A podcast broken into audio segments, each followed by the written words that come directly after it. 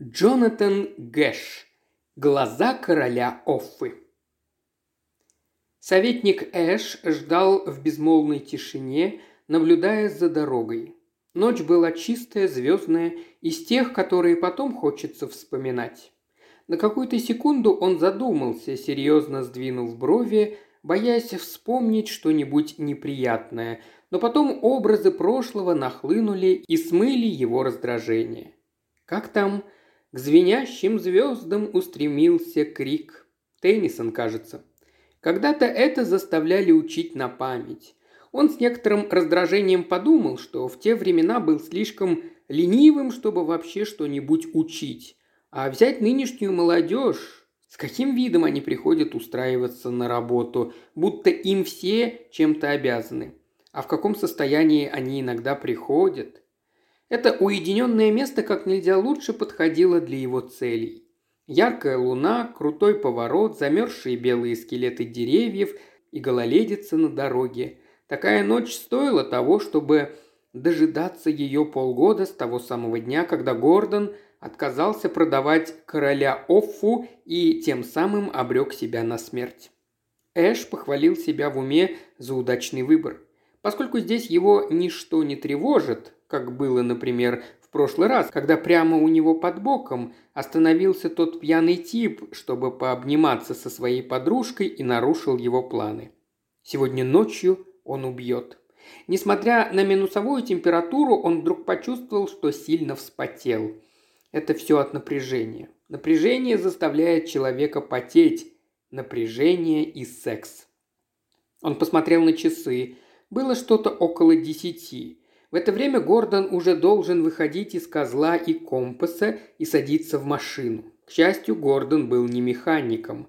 Он этим отличался еще с детства, был всегда слишком задумчивым и замкнутым. Эшу отчаянно хотелось курить. А вот Гордон, понятное дело, не курил. Как вообще такая холодная рыба могла понравиться Дженни? При других обстоятельствах Эш этого бы так не оставил, но сейчас ставки были покрупнее, чем девушка.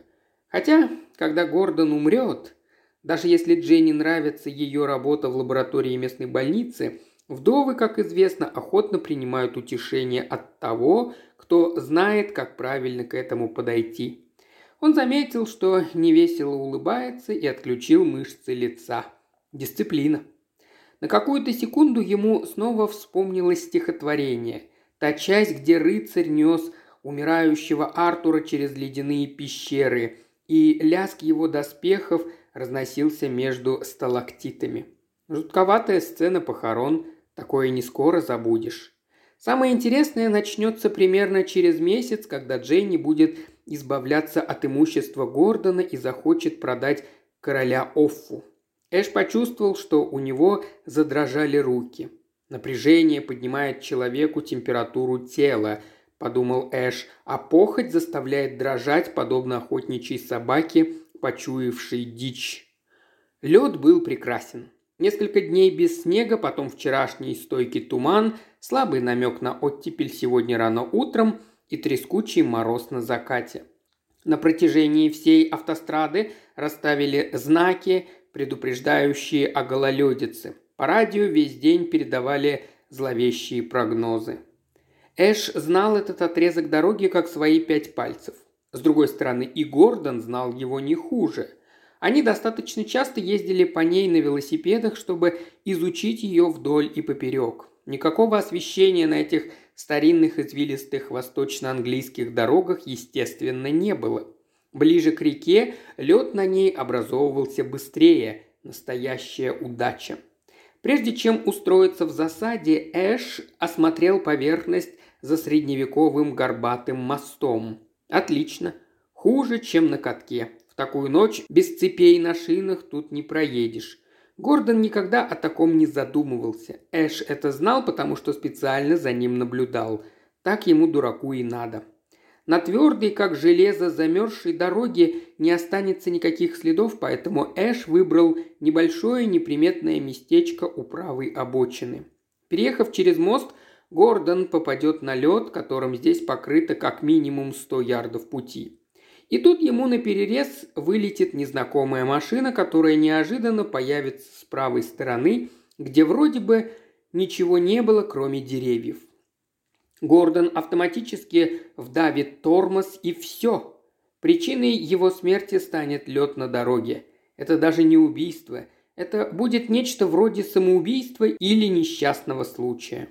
Узкая дорога круто сворачивает влево к излучине реки, а парапет там невысокий. Эш сам не раз на совещаниях в Совете жаловался на то, что на этом месте любая машина может запросто вылететь с дороги и рухнуть с обрыва в медленную глубокую реку. В этом деле весь расчет был на гололедицу. Там, где на дороге обычный лед, ехать проще – тем более, что в лунном свете он сверкает белизной, предупреждая водителя о том, что, въезжая на мост, нужно не забыть переключить передачу. То ли дело чарующая, зловещая красота гололедицы. При гололедице дороги всегда кажутся сухими и безопасными. Под ледяной коркой дорога кажется черной, как смола, но на самом деле она скользкая, как зеркало. Несмотря на нервозность, Эш улыбнулся – может быть, включить радио, позволить себе глоток из фляжки для согрева или сигарету? Нет, дисциплина превыше всего. Небо озарил луч света, качнулся и снова пропал. Приближалась машина. «Вот и старина Гордон пожаловал», – проворчал Эш. Он запустил двигатель, действовать нужно хладнокровно и решительно. О похищении Ягуара наверняка скоро станет известно – все оказалось на удивление просто. Собственная машина Эша стояла рядом с тем же пабом. Угонять Ягуар для дела, возможно, было излишней предосторожностью, но риск тут минимальный. Вообще-то Эшу было даже как-то неприятно, что это оказалось настолько легко. Ягуар понадобился для того, чтобы Гордон, если что-то пойдет не так, не узнал его зеленый хамбер. Два параллельных луча снова скользнули по небу. Приближающаяся машина находилась у поворота на Дрэгонсуэлл. Тут же, как и следовало ожидать, свет фар прошелся по боковой дороге. Наверняка это он. Эш нажатием на педаль заставил двигатель мощно загудеть 300 ярдов. Чтобы расслабить руки, Эш несколько раз сжал и разжал кулаки, как солдат перед началом боя. Потом поставил рычаг на первую передачу и взялся за руль. В последнюю минуту он решил, что мощный двигатель выдержит и переключил на вторую скорость. Это незначительное изменение плана лишь доказало его полную собранность и способность мгновенно подстраиваться под обстоятельства, о чем он будет потом вспоминать с заслуженной гордостью. Приближающаяся машина качнулась, стрельнув лучами фар в небо, после чего сгустилась в темный силуэт и въехала на старые камни горбатого моста. Сейчас. Эш выехал на дорогу, раздался истошный гудок машины, в звуке которого можно было услышать отчаяние. Что-то коротко проскрежетало, и вот уже Эш быстро выкручивает руль среди деревьев на противоположной стороне. Чтобы вернуться на дорогу, ему пришлось включить заднюю передачу. Угнать машину с цепями на колесах было гениальной мыслью, похвалил он себя. Развернуться ему удалось без труда. Через шесть секунд он уже мчал в ту сторону, откуда ехал Гордон. Через две сотни ярдов Эш включил фары, взглянул в зеркало заднего вида. Он увидел только черноту над речной долиной. Он потянулся за сигаретами. Скоро король Офа будет принадлежать ему. Хардвик, секретарь гольф-клуба, одобрил кандидатуры доктора и полицейского без колебаний, даже несмотря на то, что последний раз клюшку они держали несколько лет назад. Причину этого он доходчиво объяснил миссис Асперн, когда просматривал ее счета из ресторана. Без докторишки и какого-нибудь местного сыщика гольф-клубу как будто что-то не хватает, возможно, стиля. Миссис Асперн была с этим категорически не согласна. «Если в клуб заявится женщина-врач», – выпалила она, – «представьте, какой будет скандал». Хардвик вздохнул. «Времена меняются, миссис Асперн». Они спорили об этом каждую субботу.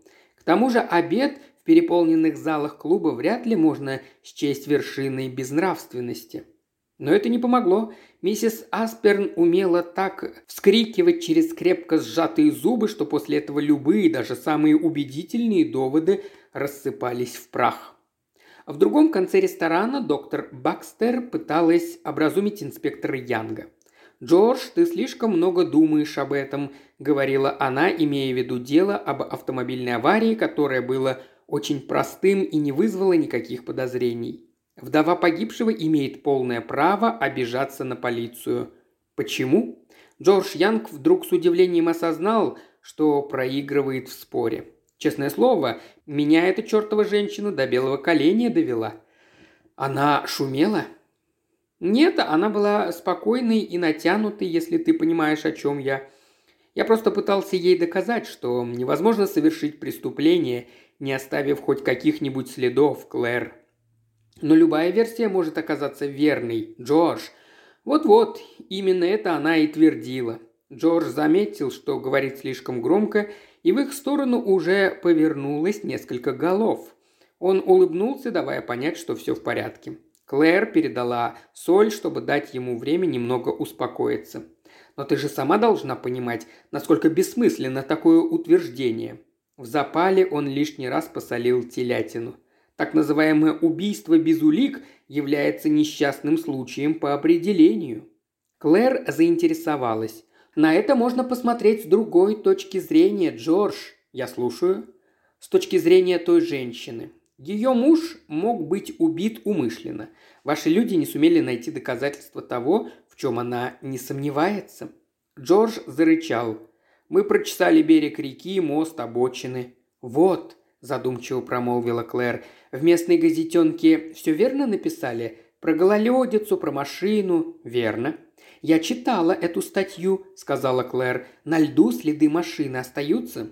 «После того, как он растает, нет, любовь моя», – довольно сухо произнес инспектор. Миссис Саммерстон считает, что другая машина, которая дожидалась ее мужа рядом с дорогой, резко выехала ему на перерез, заставив его потерять управление. «Такое вполне возможно?»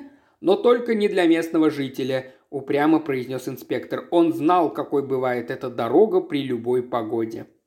«Я переезжала через мост несколько раз», – вставила Клэр. «Там другой лед. Если не жать на газ, машина сама начинает тормозить». «Значит, он выпил пару лишних рюмок и забыл об этом». «Или его заставили резко затормозить», – Клэр положила на тарелку нож и вилку. «Если в низине у дороги скрывалась другая машина, Любой рефлекторно нажал бы на тормоз. Это только в том случае, если вторая машина действительно существовала, Клэр. Ты такая же полоумная, как его жена. Джордж на секунду замолчал. Доктор чуть наклонила голову и пытливо посмотрела на него. «Выкладывай. Я вижу, ты о чем-то не договариваешь». Джордж беспокойно передернул плечами. Она говорит, что знает, чья это была машина. Клэр ахнула. «И вы ничего не сделали?» Почему не сделали? Сделали. Джордж наполнил стаканы. В эту субботу Клэр выбрала вино немецкое шпатлезе. Сладковатое, но вполне созревшее. Мы проверили все. Машина подозреваемого была почти до самого закрытия припаркована у таверны в нескольких милях от моста. Свидетели есть? Вопрос Клэр, похоже, задел за живое инспектора, потому что он произнес обиженным тоном. «Ты думаешь, я и это забыл проверить, да?» «Извини», – кротко произнесла Клэр, – «но машина простояла там не всю ночь». Он намекнул, что у него с этой девушкой. Джордж неуверенно замолчал, но Клэр, понимающе улыбнулась. Джейни Саммерстон утверждает, что это вранье. Говорит, что это мечты того, второго типа. Он был богат? Погибший? Скорее наоборот. Тут, похоже, не подкопаешься. Не с чего начинать. Единственная странность это то, что они были друзьями, выросли вместе. Кошмар! Клэр отпила из охлажденного стакана. Всю жизнь дружили и ненавидели друг друга. Джордж вдруг почему-то почувствовал себя неуютно. «Послушай, Клэр, я могу наконец сказать, что я думаю?» «Конечно, дорогой». Клэр обезоруживающе улыбнулась и поморгала, чтобы заставить его засмеяться. Будь серьезнее. Дело в том, что некоторые люди просто не могут принять правду, даже если та находится у них перед самым носом. Такие люди будут лгать, бросать обвинения, сходить с ума, даже клеветать на лучшего друга, лишь бы опровергнуть очевидное. Все люди, переживая горе, могут вести себя нелогично. Более того, воодушевился Джордж, чувствуя, что начинает брать верх. Здесь есть и ее вина. Если ее 26-летний муж предпочитает проводить вечер в пабе с друзьями, а не дома, она в этом виновата, понимаешь?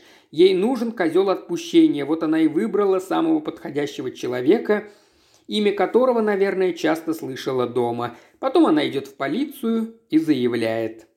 Но ее версия звучит довольно складно. У нее есть такой же обоснованный мотив – «Такой же необоснованный, Клэр», – начиная злиться, возразил Джордж, заметив на ее устах улыбку. Миссис Асперн тоже заметила эту улыбку и то, как резко посерьезнел инспектор, когда решил рассказать Клэр о том, из-за чего, по мнению Дженни, Саммерстон Эш убил Гордона. Губы ее сжались, она встала из-за стола, думая о том, насколько мистер Хардвик доверчив, и о том, что все мужчины неразумны, как дети. Инспектор Янг был бы рад знакомству с Дженни Саммерстон, если бы знакомство это произошло не тогда, когда смерть ее мужа стала предметом следствия, а при любых других обстоятельствах. Она отличалась приятной стройностью, одевалась элегантно, но не броско и даже не побоялась выбрать одежду ярких цветов. Свитер ее прекрасно сочетался с плессированной юбкой, а туфли были скорее скромными, чем броскими – Единственным, что указывало на ее горе, были темные круги под глазами. В остальном она выглядела собранной и уверенной. «Я знаю, что вы думаете, инспектор», – сказала тогда она. «Вы думаете, что я сейчас выбита из колеи, но пройдет пара недель, и я приду в себя. Это не так. Я полностью отдаю себе отчет в своих поступках». Джордж Янг сохранял спокойствие. Это обычная реакция, и людей в таком состоянии можно понять. «Миссис Саммерстон», – мягко произнес он, – «нам нужно нечто большее, чем предположение». «Это не предположение», – ровным голосом ответила она. «Я совершенно уверена, что так и было». «Но советник Эш – уважаемый человек. Доктор Крипин тоже был уважаемым человеком. И он дружил с вашим мужем. Они вместе росли и ходили в одну школу. Джейни Саммерстон кивнула с таким видом, будто считала это доказательством своих слов. Но их дороги разошлись. Они часто встречались. Инспектор заметил, что втянулся в разговор, несмотря на то, что бессмысленность всего этого его порядком раздражала. Нет, последние несколько лет не часто, только иногда в компании. В клубе, нет в кругу коллекционеров монет. То есть они уже не были близкими друзьями, – твердо произнес Янг. «Значит, нет ни улик, ни мотива». «Мотив есть», – возразила Дженни, – «коллекция Гордона». Инспектор Янг услышал, как дважды кашлянул сержант Брент. Сигнал к тому, что нужно получить дополнительную информацию. Он щелкнул ручкой, показывая, что сигнал принят. «У Гордона была дорогая коллекция, миссис Саммерстон?» «Не очень», Существуют ли какие-нибудь соглашения, позволяющие советнику Эшу и кому-либо другому завладеть этой коллекцией после смерти вашего мужа? Нет. В коллекции есть что-нибудь, принадлежащее им обоим? Нет. Разговор закончился после часа пререканий.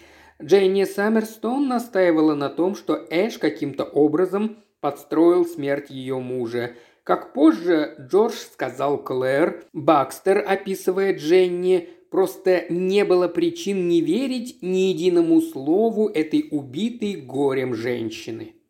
«Хотя все возможно, доктор», – закончил он с напускной серьезностью, заставив Клэр удивленно посмотреть на него.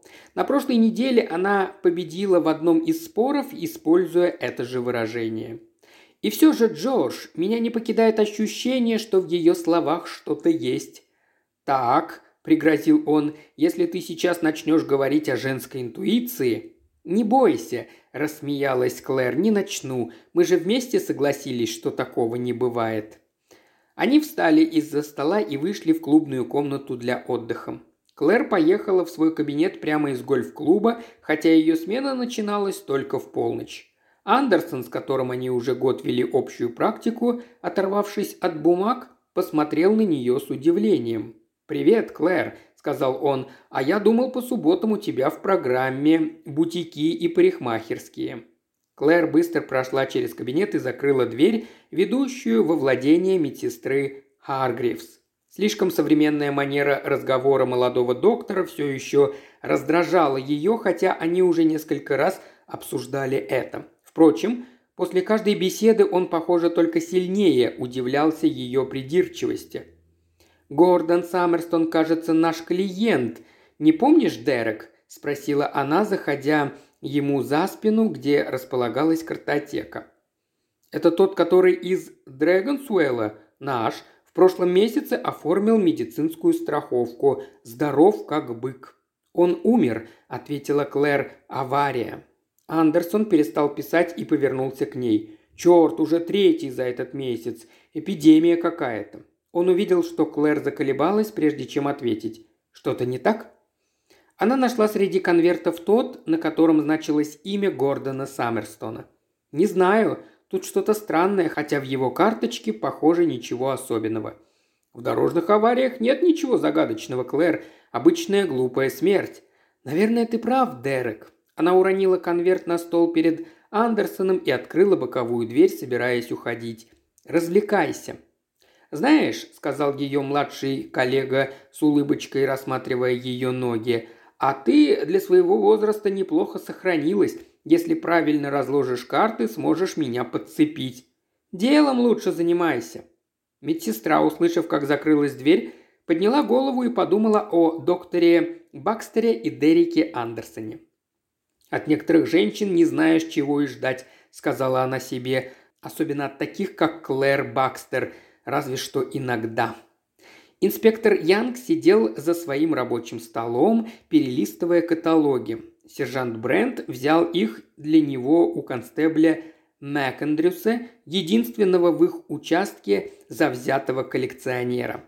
Любопытно было видеть, как Макэндрюс, обычно неразговорчивый и замкнутый, просиял, когда его спросили о его хобби.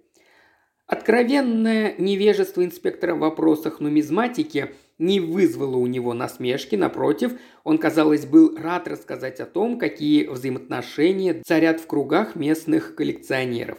Среди знатоков нумизматики коллекционеры монет, отчеканенных вручную, похоже, считали своего рода аристократами – Однако Саммерстона и Эша интересовали вопросы еще более специфические, и они, по мере своих скромных сил, сфокусировали внимание на монетах с изображением монархов до нормандского периода. С особым упоением Макэндрюс рассказывал о величайшем и в то же время самом малоизученном из древних английских королей. Де Жорж Янг о нем никогда не слышал, но, судя по рассказу молодого констебля, без него вся эпоха Средневековья сложилась бы по-другому. Ведь этот период, как видно, был озарен ослепительным сиянием могучего, но загадочного короля Оффы. После разговора Янг поблагодарил Макэндрюса, отправил его обратно на пост и принялся с интересом рассматривать фотографии монет в каталогах. «Вот ведь психи ненормальные», – пробормотал он. «Старый Пенни – это всего лишь старый Пенни. И какая разница, сколько экземпляров сохранилось?»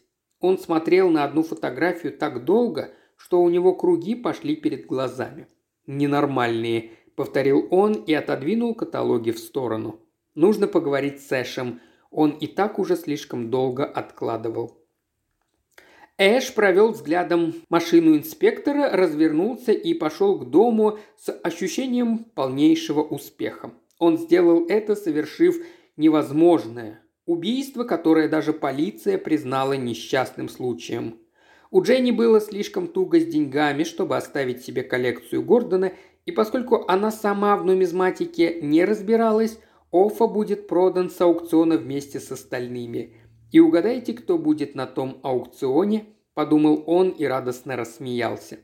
Возможно, уже через месяц он будет держать в руках серебряную монету короля Оффы, уникальную, блестящую, с портретом короля, глядящего с поверхности крошечными круглыми глазками. Но как точно Дженни догадалась, как именно он убил Гордона? Ему пришла в голову интересная мысль. Только женщина, действительно хорошо знающая мужчину, может так, как Дженни, почувствовать истину. Но насколько хорошо она знала его? Что если она тоже почувствовала огонек желания? Неужели она никогда не сравнивала решительного и энергичного советника Эша со своим мужем-размазней? В этой мысли ему почудилось что-то эротическое. Дженни и Оффа. Возможно.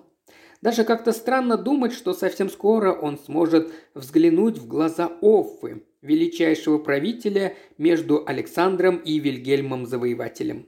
Только если эти чертовы социальные службы не увеличат вдвое субсидию. Он даже усмехнулся от этой мысли. Может, ему самому предложить это совету? Через час, потягивая бренди в уютном кресле, он все еще улыбался. На следующий день рано утром Дженни Саммерстон предстала перед мистером Уоткинсом в его кабинете. Показанная простота кабинета являла собой яркий контраст расположенным по соседству пышным аукционным залом, но так нравилось старому аукционисту. У него даже была любимая присказка на этот счет «простота вне конкуренции». Старика больше смутило мужество Дженни, чем ее беда. «Вы уверены, что хотите именно через нас продавать вещи Гордона, Дженни?» «Да, мистер Уоткинс. Видите ли, хоть я и старый друг вашего отца, но я не могу обещать вам повышенный процент. Существуют определенные правила, от которых мы не имеем права отступать. Вы, наверное, это знаете?» «Я понимаю». «Очень хорошо. Тогда обдумайте все еще раз хорошенько и приходите через...» «Нет», Неожиданно твердость ее тона захватила его врасплох. «Я хочу покончить с этим до конца месяца».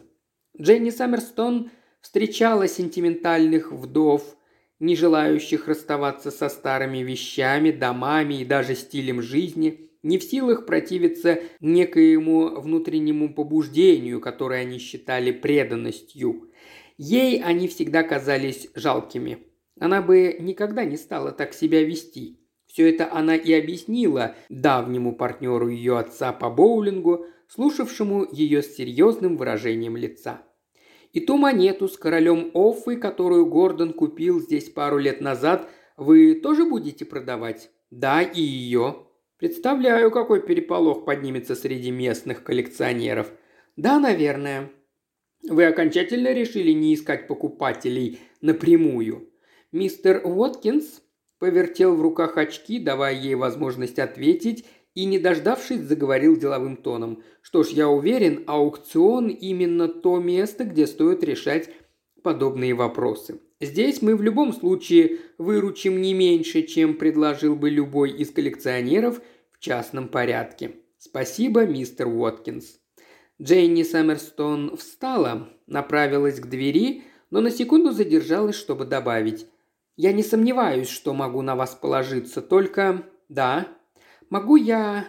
Могу я поставить кое-какие условия? Да, разумеется, в пределах разумного. Резервированная цена, надо полагать. Нет, совсем не это. Но я бы хотела, чтобы самая ценная монета из коллекции Гордона была в полной безопасности. Уверяю вас, Дженни, пожалуйста, она вздохнула полной грудью и посмотрела на него почти с воинственной решимостью. «Я хочу, чтобы одна монета находилась в отдельном контейнере до тех пор, пока не станет собственностью покупателя. Но покупатель имеет право видеть, что берет Дженни». Дженни покачала головой. «Он получит возможность ее осмотреть. Две стороны коробки будут стеклянными. Любой сможет осмотреть монету, только ее нельзя будет доставать. Ну что ж, хорошо. Мистер Уоткинс записал что-то в блокноте. А о какой монете идет речь, моя дорогая? Глаза Дженни блеснули, и еще до того, как она произнесла эти слова, старик понял, каким будет ответ. «Король Оффа», — сказала она. Через несколько секунд он уже смотрел на закрывшуюся за Дженни дверь. Его охватило какое-то смутное беспокойство. Произошло что-то нехорошее, он это почувствовал. И это была не какая-нибудь канцелярская ошибка, которую можно отследить и исправить. Нет, у него появилось такое ощущение, будто вся его жизнь переменилась. Произошло что-то бесповоротное. Джиландерс, директор городской библиотеки, пребывал в некоторой растерянности. «Подумать только», – жаловался он мисс Мортимер своему заместителю. «Последний раз эту книгу у нас брали год назад, а сегодня прямо свет клином на ней сошелся. Сразу четыре запроса. Может, в городе какая-то выставка проходит, о которой мы не знаем?» «Мы должны заказать еще одну копию, сэр», Мисс Мортимер использовала любой удобный случай, чтобы пополнить запасы библиотеки. «Ничего мы заказывать не будем», – сердито воскликнул Джиллендерс. Ей-то не приходилось иметь дело с городским финансовым комитетом. Поверьте, как только мы закажем лишний экземпляр Норта и Долли, о них тут же забудут. Такое уж не раз бывало. Помните ту дурацкую биографию какого-то изготовителя флейт? Пустая трата денег – Англосаксонские монеты им подавай». Мисс Мортимер не стала настаивать. «Да, мистер Джиллендерс». Что-что, а приступы гнева у начальника она давно научилась распознавать. Аукционные торги проходили на удивление спокойно. Мак обрадовался, когда его сняли с дежурства на улице и приказали отправиться на аукцион в штатской одежде. Но инспектору Янгу происходящее казалось тоской смертной. На прошлой неделе он встречался с мистером Уоткинсом, который по его просьбе подробно рассказал ему, как будет проходить аукцион. Наблюдение будет вестись за всеми покупателями, так что никаких неожиданностей не предвиделось. Оффа не вызвал у Джорджа Янга восторга. Монета лежала в серой, тяжелой, как свинцовый брусок металлической коробки со стеклянным верхом и низом. Даже стекло казалось тяжелым. Оно было таким толстым и темным, что он с трудом рассмотрел монету внутри. «Превосходная монета, не правда ли?» – сказал какой-то любитель, пока аукционист что-то бубнил с кафедры. «Да», – с сомнением в голосе ответил инспектор. Луч света озарил содержимое коробки. Монета золотистого цвета каким-то образом удерживалась между двумя серыми металлическими пластинами. Наверное, это и есть король Оффа, хотя МакЭндрюс говорил, что она не золотая, а серебряная. Металлический контейнер напоминал крошечный сейф. «А нельзя ли открыть коробку и посмотреть?» – спросил он ассистента. «Нет, сэр, инструкции», – ответил тот. Итак, требования Джейни Сэмерстон были выполнены. Янка кинул взглядом толпу и увидел сидевшего в третьем ряду Чарльза Эша. Лот 209. При той скорости, с которой работал аукционист, очередь до короля Оффы дойдет не раньше обеда. Развернувшись, чтобы уйти, он заметил, что на стенках коробки с монетой было что-то выгравировано. Он наклонился и прочитал «Собственность Гордона Саммерстона, погибшего 12 декабря». Он с удивлением заметил, что эта надпись имеется на всех четырех металлических стенках и даже на стекле. Странно. Гравировка, похоже, свежая. Может быть, коробку сделали специально для аукциона? В дверях он столкнулся с Джейни Саммерстон. Он поздоровался, но она отвела взгляд и уверенно прошла мимо. Наверняка пришла посмотреть, во сколько коллекционеры оценят сокровища ее мужа. Выходя, он незаметно кивнул МакЭндрюсу, но тот с восторженной физиономией прислушивался к ставкам и не заметил сигнала. Джордж Янг сказал себе, что волноваться глупо. Самым неприятным было крайне раздражающее ощущение, будто ты пришел на футбол, но никто не говорит, какой счет. Еще никогда Эш не ездил так быстро. Приехав домой, он взлетел в кабинет быстрее, чем замолчал мотор его машины. Едва сорвав себя пальто, он бережно положил тяжелую коробочку на фетровую подстилку. Потом открыл окно, хотя знал, какой крик поднимет жена из-за сквозняка. Дым сигар губителен для патины на старых монетах.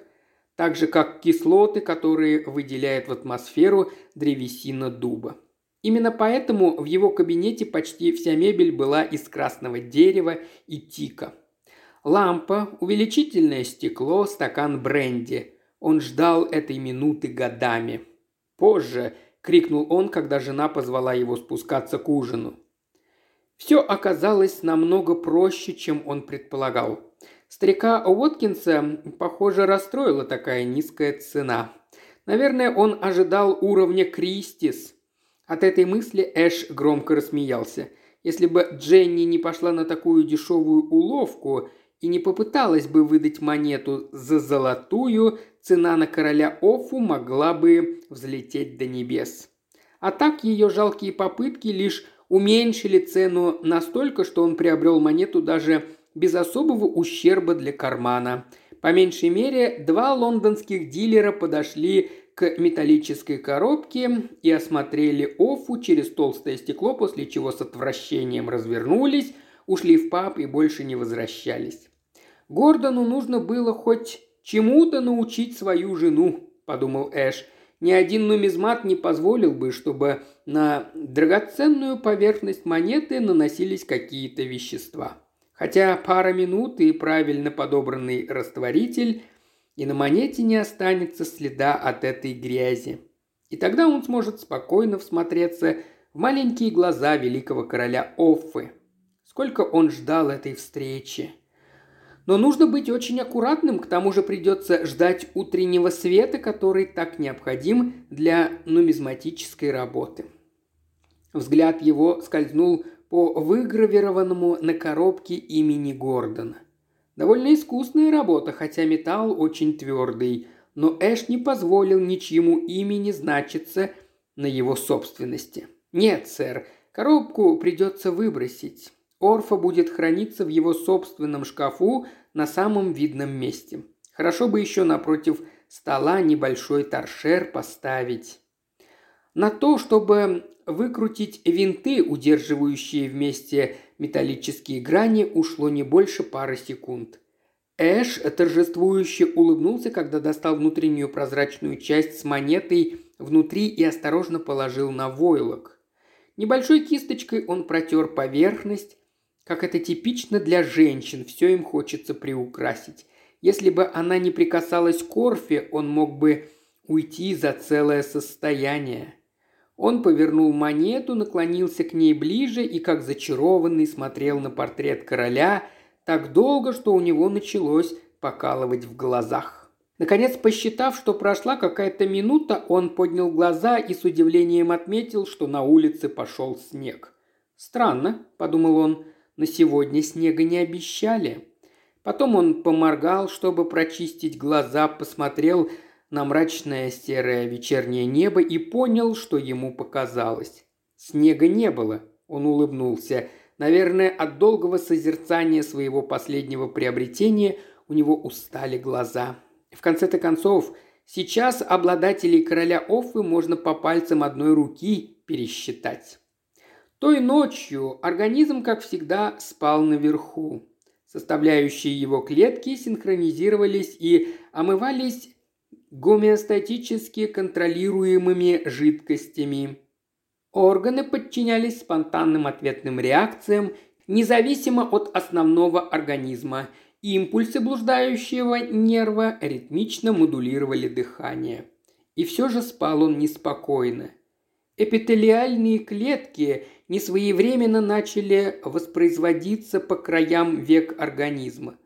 В утонченно красивых поляризованных мембранах, плотно облегающих каждое ядро, уже появились прободения. Полупроницаемость, защищавшая и поддерживавшая сбалансированную внутреннюю среду генома, уже начала пропускать внутрь прозрачные жидкости, подавляющие мерцающие переливчатые цепочки цистронов. Еще глубже в глазу организма отмирали жизненно важные нервные клетки. Структура клетчатки осталась нетронута, но нейроны подвергались деформации уже несколько часов. Завтра палочки сетчатки все еще будут расположены Ровно, но колбочки начнут терять свою форму, предвещая надвигающийся метаболический коллапс. Советник Эш застонал во сне, но лишь однажды. Внизу, в темном кабинете, короля Оффу скрывал слой зеленого войлока, но это покрытие не смогло сдержать излучений, исходящих из поверхности монеты. Мертвый серебряный лик великого царя источал смерть с безмолвным упорством. Крошечные выпуклые глазки, прижатые к войлоку, смотрели слепым взглядом вверх, словно провожая невидимые лучи, которые струились сквозь сукно и пронизывали деревянные стенки изящного шкафа, пробиваясь наружу и заполняя воздух безмолвной комнаты. Через три дня с прибрежных болот пришел морозный туман. Темные кусты боярышника и терн, образующие живую изгородь, не покрылись белым инием, но стоявший в воздухе мороз заковал зловещий прозрачный лед дороги и деревья. На главных прибрежных дорогах ночные потоки машин превратились в тонкие струйки, а потом вовсе иссякли. К шестому дню все дороги покрылись гололедицей, и рыболовные корабли вернулись из моря и застыли тесной кучкой в безмолвной дельте реки. Город притих. Деревни вновь обрели давно потерянный средневековый покой. Умные путешественники надевали на колеса цепи и надеялись на снег или оттепель. Мудрые люди оставались дома. На шестой день Дженни Саммерстон позвонила Эшу. «Чарльз, это Дженни Саммерстон». Эш попытался оживиться, услышав ее голос, хотя и последнее время чувствовал он себя ужасно.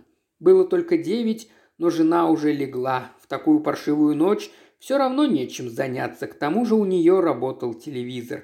Хотя какой от нее толк? Она никогда не помогала ему, когда он болел. «Ты, Дженни, рад тебя слышать.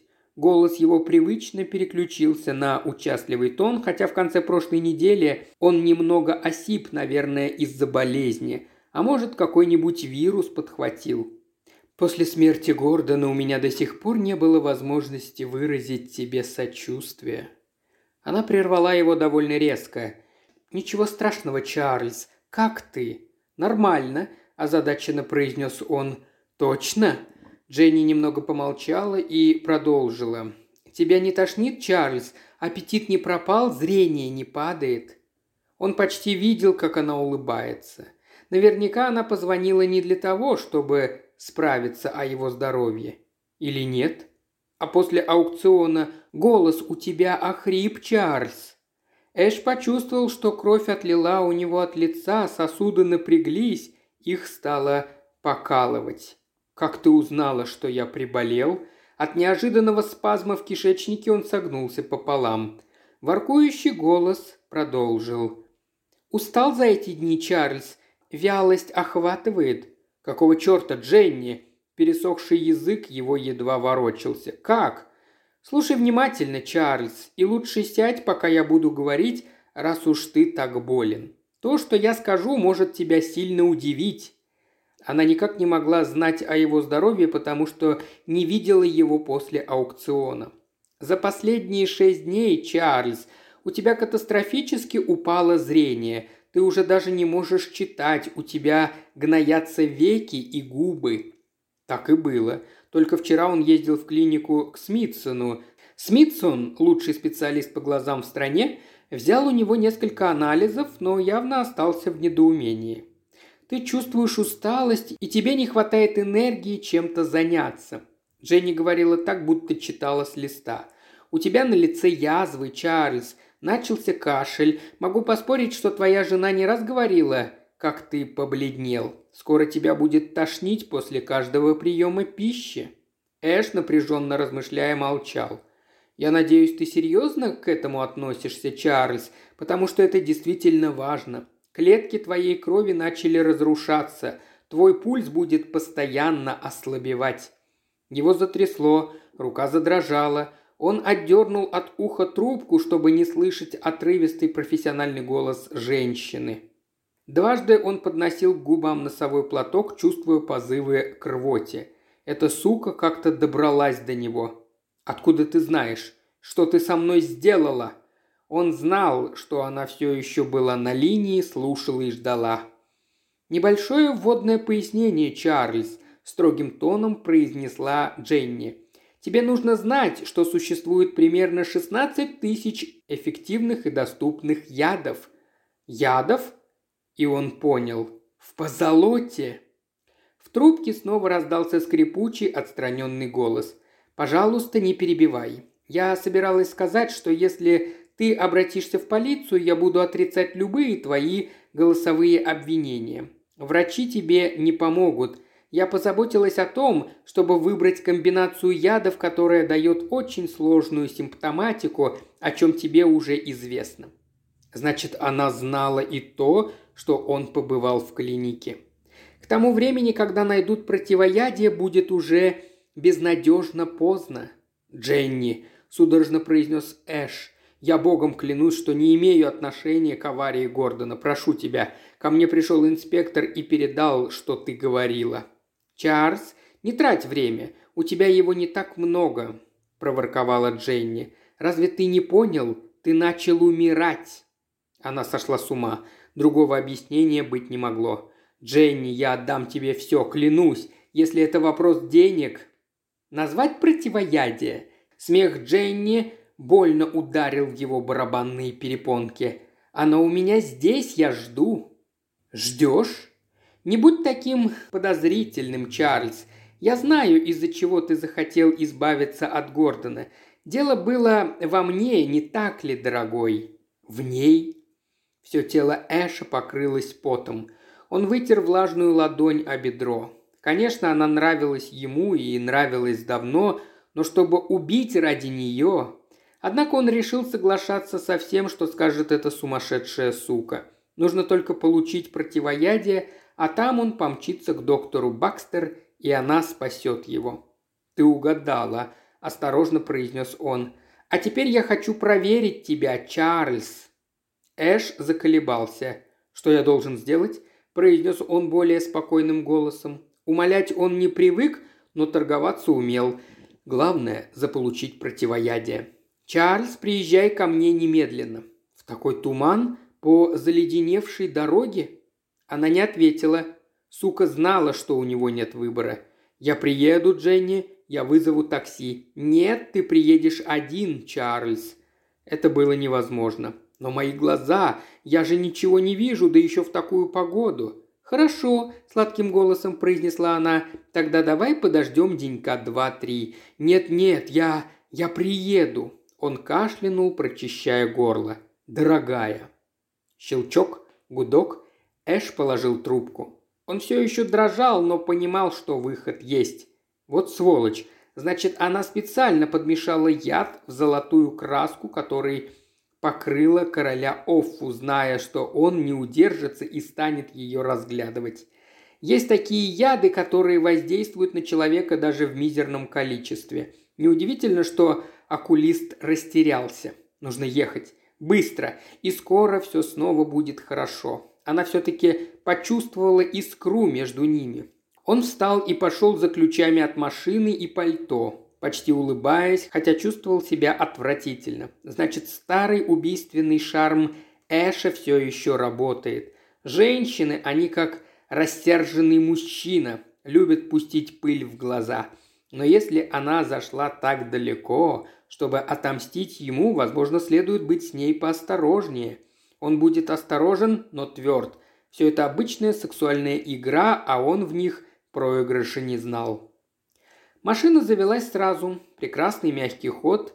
На дорогу он выехал на черепашьей скорости, но так и не услышав, что его звала жена. Ледяной туман был повсюду. Он был до того густым, что свет фар – пробивался сквозь него всего на несколько футов. Ему пришлось скрючиться над рулем и изо всех сил напрячь свои полуслепые глаза, чтобы хоть что-то разобрать на дороге. Этот чертов врач еще хотел его сразу в больницу положить, как будто человек с обязанностями советника может все вот так взять и бросить. Эш вдруг вспомнил про свои глазные капли, но после того, что сказала Дженни, стало понятно, что от них все равно пользы не будет. Он решил без всяких капель всматриваться в туман своими изъявленными, налитыми кровью глазами. Нужно добыть противоядие. К счастью, на дороге было мало машин и не очень быстро, но ему все же удавалось продвигаться вперед. Но у поворота на Дрэгонсуэлл он полз уже на восьми милях в час с открытыми боковыми окнами, чтобы видеть размытый край дороги. Самая большая язва на верхних веках начала кровоточить от холода. Каждые несколько ярдов он останавливался и неумело вытирал с лица кровь и гной. Он извел три носовых платка, два раза он останавливался и крепко сжимал веки, надеясь, что после этого зрение хоть немного улучшится. Но оно только ухудшалось. Его ежеминутно охватывали приступы гнева, заглушавшие даже страх, и тогда он громко стонал. Как только он получит противоядие, уж он позаботится о том, чтобы она сполна расплатилась за то, что заставило его так бояться. Она будет страдать не меньше, чем он. Сначала подыграть ей, а потом дать волю рукам. Некоторые женщины другого не понимают. Если она так его хочет, почему не снять трубку и не позвонить ему, когда Гордона нет дома? Ничего, эта садистка получит не только секс. Это он обещает. Он осторожно подъехал к горбатому мосту. В голове у него промелькнула мысль, что все это было ловушкой, хитростью, чтобы заманить его сюда в такую ужасную погоду. Но если это так, ничего у нее не выйдет. Он ехал настолько медленно, что не заскользил бы, даже спускаясь со склона, а тем более на относительно ровной дороге. Цепи с колес он планировал снимать только в апреле, и все же он почувствовал облегчение, когда, спускаясь с моста, увидел, что фары, наконец, осветили часть дороги и несколько футов растущих по бокам деревьев. Следующее опасное место – конец этого прямого участка, там, где дорога резко сворачивает от парапета у излученной реки. Это будет опаснее, чем обычно, потому что чертовы дорожники сидели по домам из-за погоды. И парапета там не было, его снес Гордон. К счастью, Эш заметил четыре мигающих оранжевых огонька, указывающих поворот. По крайней мере, человек, отвечающий за безопасность дорог, не зря получал зарплату. Эш высунулся из машины и, немного увеличив скорость, направился к оранжевым огням. На другой стороне реки Дженни наблюдала за приближающимися мутными огнями его машины. Ее силуэт мог сойти за пролом в парапете.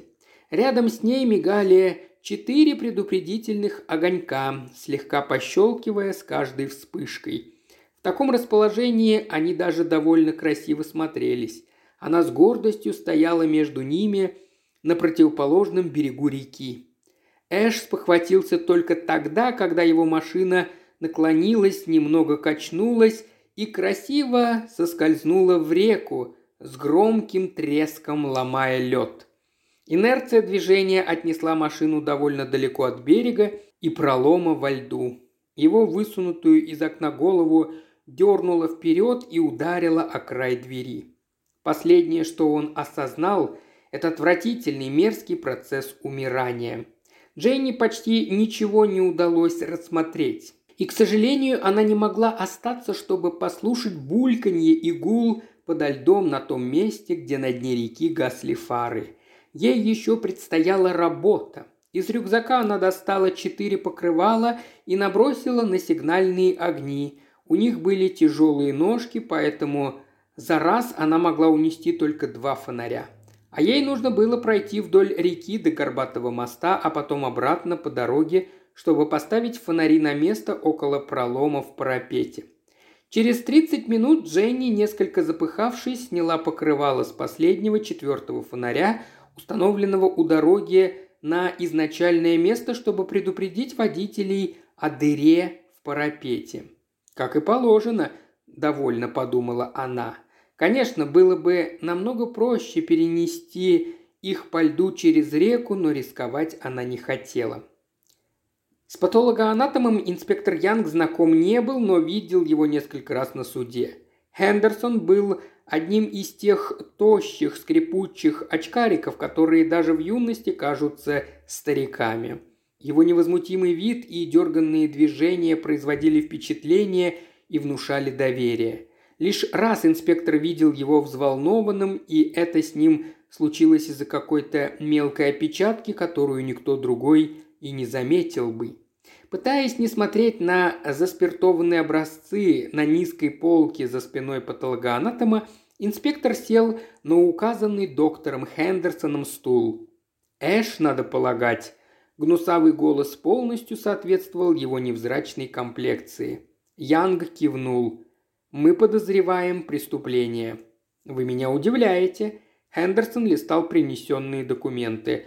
Обычные для ДТП травмы – Смерть вызвали множественные повреждения. Если бы он даже выжил после такого, то, наверное, утонул бы. Шок, холод, сотрясение мозга и потеря ориентации под водой. У него не было шансов. Перелом шеи только немного ускорил его смерть. «Я осматривал тело», – сказал инспектор. «Что это у него вокруг глаз?» Странное изъявление. Он недавно обращался в офтальмологическую клинику. Врач не смог поставить точный диагноз. Обширное изъявление, возможно, из-за химического или токсического воздействия. И его зрение. Он плохо видел? Да. Офтальмолог выявил множественные рубцы на сетчатке, атрофию. Он бы скоро ослеп. Это был вопрос, но прозвучал он как утверждение. Да, доктор Смитсон это предположил. Из-за чего?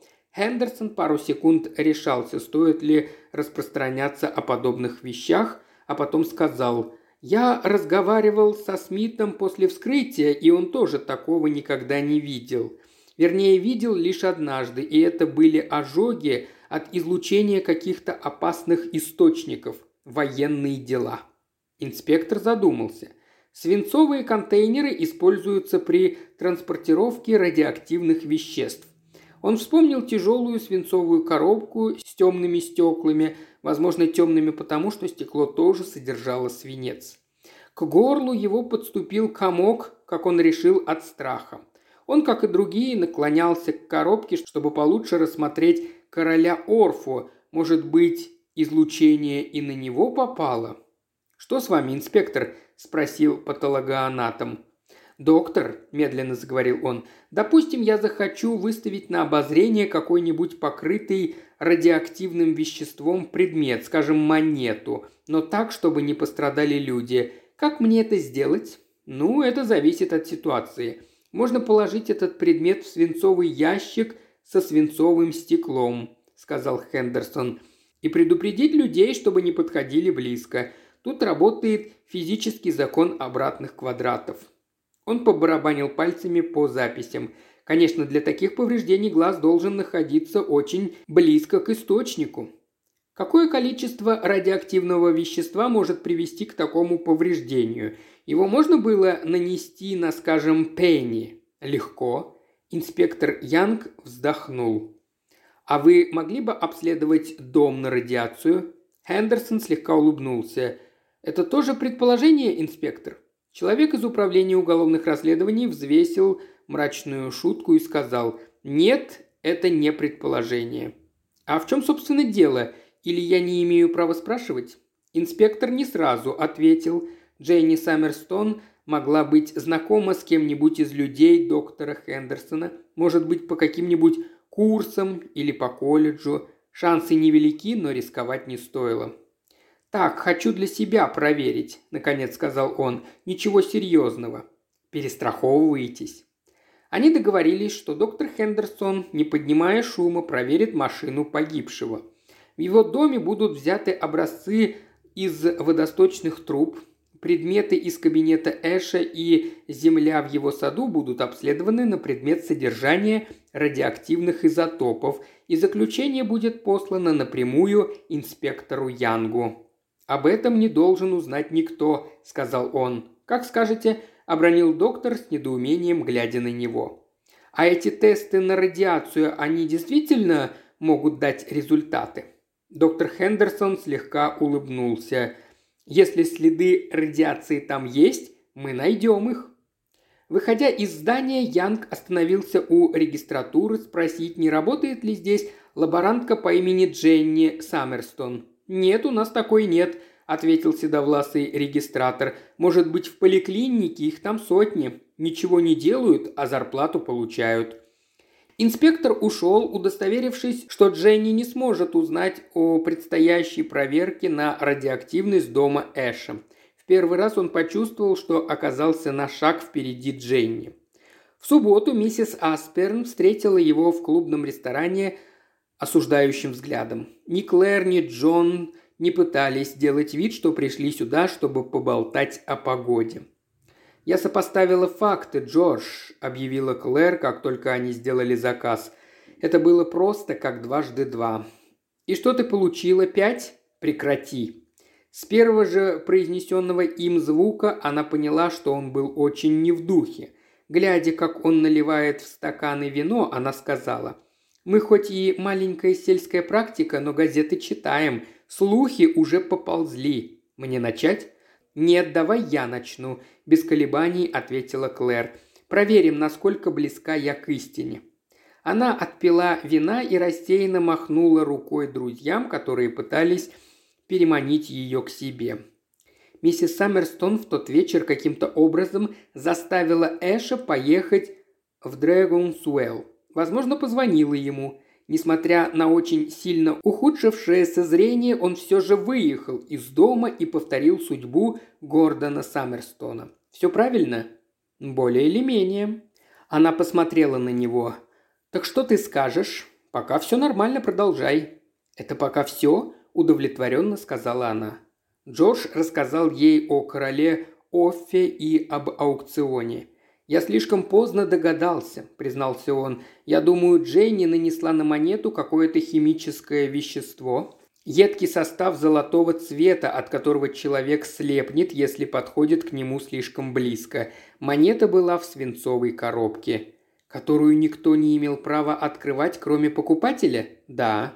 «Это можно проверить, Джош», – заметила Клэр. «Тебе нужно отправить ваших экспертов обследовать коробку и дом Дженни. Если они обнаружат...» Она замолчала, увидев, как Джордж покачал головой. «Чем тебе не нравится такая идея?» «Это ничего не даст, Клэр. Вернее, не дало. Обратись к Хендерсону, патологоанатому, он хороший человек. Уже обращался, следов не осталось». Джейн не знала, что Эш купил короля Оффу. Ни в доме Эша, ни в его машине, ни в домашнем кабинете, ни в рабочем ничего не обнаружено. Результат везде негативный, все чисто. На самой монете тоже никаких следов. Все, что можно было проверить, мы проверили. Клэр заинтересовалась. Если ты уверен, что все так было, ты должен найти хоть какие-то доказательства, чтобы взять ее. Патологоанатом очень помог, угрюмо продолжил Джордж. Мы все с ним обговорили. Он нашел лучшего технолога. И даже он не нашел вообще никаких «Она не нашла!» – не сдержавшись, громко воскликнул Джордж.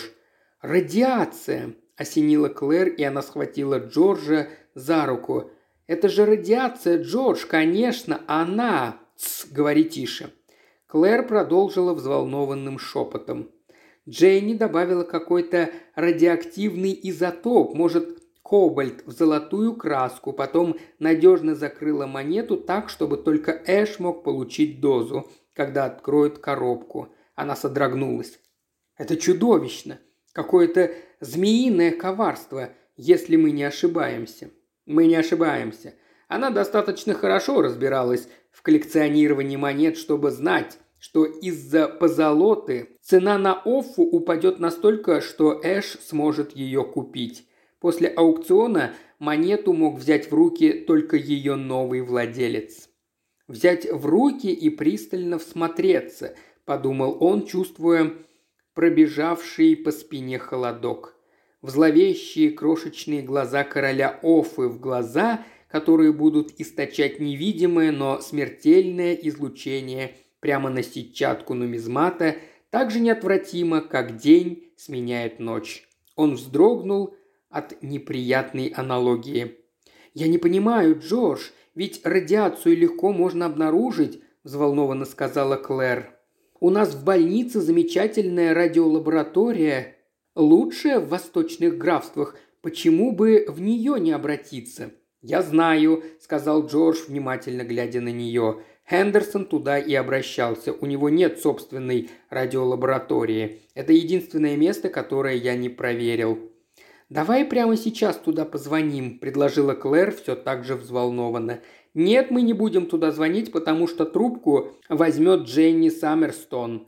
Джордж произнес это, опустив глаза. «Вот так, дорогая моя». Какое-то мгновение он прислушивался к ее ошеломленному молчанию. Она главный техник радиоизотопного отделения больницы. Естественно, Хендерсон им поручил проверку. Без огласки, разумеется. Я был так осторожен, что даже не рассказал Хендерсону о всех своих подозрениях на тот случай, если бы Дженни что-то узнала. Так что она и есть тот техник, которого послали проверять. Я думал, что все предусмотрел. И она получила возможность уничтожить все следы радиации, упавшим голосом продолжила Клэр. «Черт возьми, гениально, да?» – с горечью в голосе произнес Джордж. Как я мог? Это все равно, что позволить преступнику делать с уликами все, что он захочет. Преступнику? усомнилась Клэр. Мы уверены, что это было преступление. А разве нет? насторожился Джордж. Может и нет, сказала Клэр. В конце концов, это ведь только предположение.